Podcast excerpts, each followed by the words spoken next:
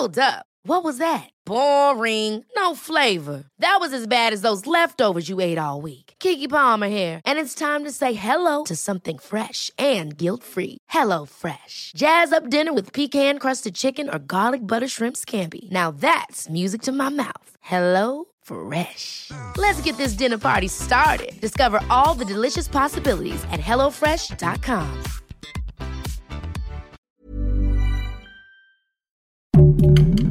Heraldo Podcast, un lugar para tus oídos. ¿Cuántas personas participaron en la marcha para defender al INE? Te lo contamos.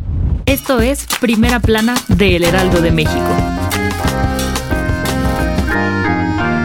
Bien dicen que no hay fecha que no llegue, ni plazo que no se cumpla. Y este domingo 13 de noviembre, miles de personas marcharon en la CDMX y otras ciudades del país en defensa del Instituto Nacional Electoral para evitar que desaparezca. En la CDMX, ciudadanos, políticos y miembros de más de 50 organizaciones sociales se reunieron en Paseo de la Reforma y llegaron al Monumento a la Revolución con el grito de El INE no se toca. Y es que, por si no lo recuerdas, la reforma electoral de AMLO plantea desarmar al INE para convertirlo en el Instituto Nacional de Elecciones y Consultas o INEC, el cual organizaría todas las elecciones y consultas en México bajar presupuestos al mismo organismo, a los partidos políticos y la reducción del número de legisladores, además de que perdería su estatus de órgano independiente para alinearse al gobierno federal. De acuerdo con los organizadores, la marcha reunió a más de 200.000 personas tan solo en la capirucha, pero según el gobierno capitalino, la cifra oficial fue de entre 10 y 12 mil participantes. Ya en el Monumento a la Revolución, el ex consejero presidente del extinto IFE, José Waldenberg, pidió a los ciudadanos y legisladores decir no a la destrucción del INE y los llamó a defender el sistema electoral para garantizar la democracia en el país. En su discurso, el exfuncionario aseguró que no pueden doblegarse ante la voluntad de una sola persona, haciendo alusión al cabecita de algodón,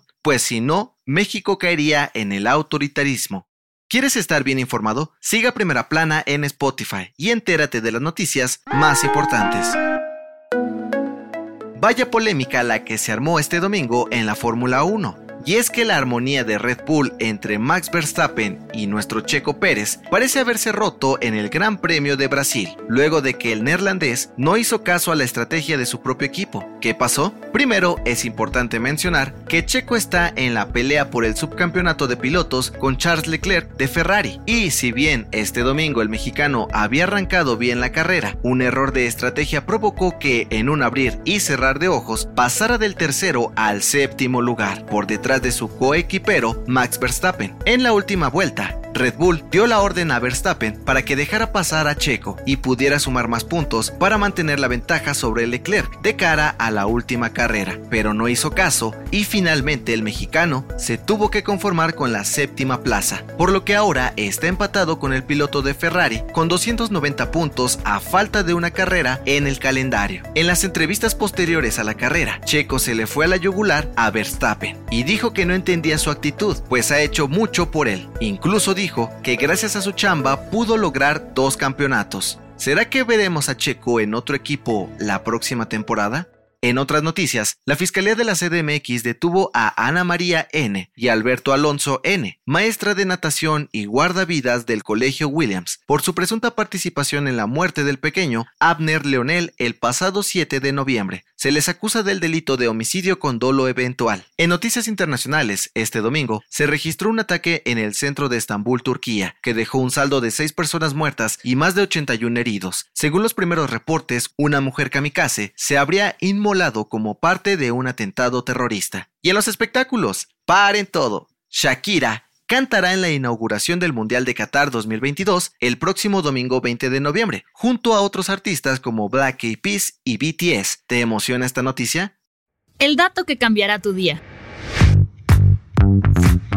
Una buena comida suele ir acompañada de un delicioso postre, y a pesar de que a veces terminamos tan llenos, siempre tenemos un huequito para algo dulce. ¿Sabes por qué pasa esto? De acuerdo con la Universidad de Deakin en Australia, esto se debe a un fenómeno llamado saciedad sensorial específica, el cual hace que, más allá de sentirnos satisfechos, nuestros sentidos se aburran de un mismo sabor para buscar otros nuevos que nos emocionen, tal como sucede con los postres. Además, según los expertos, el azúcar tiene un efecto que estimula la relajación en el estómago, por lo que podemos seguir comiendo aunque ya estemos llenitos. Yo soy José Mata y nos escuchamos en la próxima.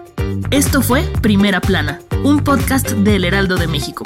Encuentra nuestra primera plana en el periódico impreso, página web y ahora en podcast. Síguenos en Instagram y TikTok como El Heraldo Podcast y en Facebook, Twitter y YouTube como El Heraldo de México. Hasta mañana.